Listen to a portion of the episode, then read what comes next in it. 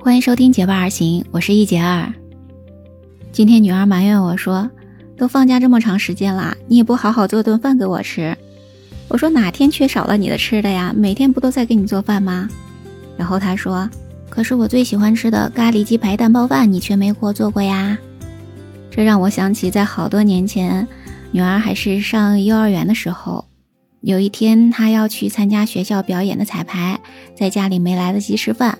于是呢，我们就在学校门口去找一间饭店去吃了，然后看到那个菜单上画的咖喱鸡排蛋包饭是非常漂亮的，于是女儿就点了这道菜。等了很久，饭才被端上来，就看见这大大的盘子里面分成两部分，一边放着金黄的鸡蛋皮儿包着的白白的米饭，像一个巨型的鸡蛋饺子，而另外的一边呢，有绿色的花菜。有淡黄色的土豆，有紫色的洋葱，还有红橙色的胡萝卜，当然还有炸的焦黄的鸡排。在这些菜上面呢，浇着一层黄咖色的咖喱汤，整个看起来就是让人食欲满满啊！咖喱呢，特别的香味直冲鼻子和味蕾，女孩忍不住了，赶快拿起勺子来吃起来。吃一口蘸有咖喱汤的菜，再吃一口包裹着鸡蛋皮儿的米饭。感觉满嘴留香啊！不光等了这么长时间，女儿还把咖喱汤浇在米饭上，饭也变成那种黄咖色了。再配合金黄色的鸡蛋皮儿，甚至不用吃那些菜，都能把这些米饭吃完了。女儿开心地说：“这是她吃过最好吃的饭了。”所以从那次之后，我自己就在网上找了找怎么样来做这道菜。既然女儿要求了，今天就给她再做一次吧。首先要准备好这些菜。女孩最喜欢吃的是土豆，所以要准备好一个大大的土豆，然后呢一半洋葱，然后半个花菜，还有呢一些一小个胡萝卜，把它们都切成丁，洗好放在那里。今天制作匆忙，没有来得及去买鸡排，所以呢就切点鸡胸肉炒在里面吧。这个制作的过程其实非常简单。那在锅里呢，倒少一点油，不用倒很多，比平时炒菜的油稍微少一点。然后呢，把这些准备好的食材都倒进去炒，炒到八分熟左右就可以了。然后关了火，添上点水，添多少呢？就是把这些所有的菜都能刚盖住就可以了。然后再开火，把水煮沸了，然后这些菜基本上已经快熟了就可以了。这个时候呢，把火再关掉。在关了火之后要干嘛呢？对了，要放咖喱。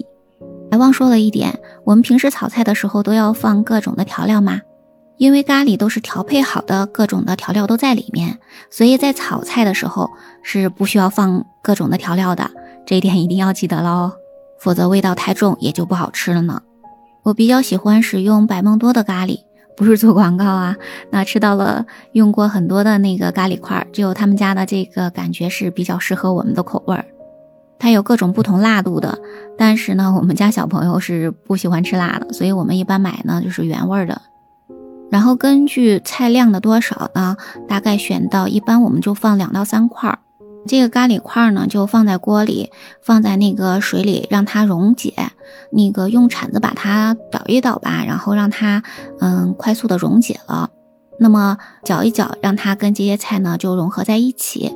这个时候呢，再开火，这个就是一个收汁的过程了。这个过程呢是要看着锅的，因为收汁多少是要根据自己的喜好来决定的。如果呢你留的汤太多，它可能不够浓；但是呢你如果呢煮的时间太久太浓了，可能汤汁儿又不够。像我女儿的那种吃法，要把这个汤浇在米饭上。那如果呢汤汁儿这个收的太多的话，那你可能没有多少汤汁儿，这个这种给米饭上浇汁儿这种乐趣儿就没有了。收汁完成之后呢，就可以把它们装盘了。最后还有一步，就是把鸡蛋摊成皮儿，把它呢放在盛好的米饭上面。这样子的话，摆出来的盘儿就非常好看了。我们中国好像有一句老话说：“爱一个人要拴住他的胃。”我虽然不是那么会做饭，但是这道菜却是我家宝宝最爱吃的。希望以后不管是在哪里，只要我家姑娘吃到这一道咖喱鸡排蛋包饭。他就还能想起我，还会想念我给他做的咖喱鸡排蛋包饭，那我就非常开心啦。你会不会因为某一道菜而思念一个人呢？在评论区跟我讲讲吧。今天我们的分享就到这里啦，感谢你的聆听。如果你喜欢我的节目，不要忘记关注、订阅、点赞哦。我们下期节目再见，拜拜。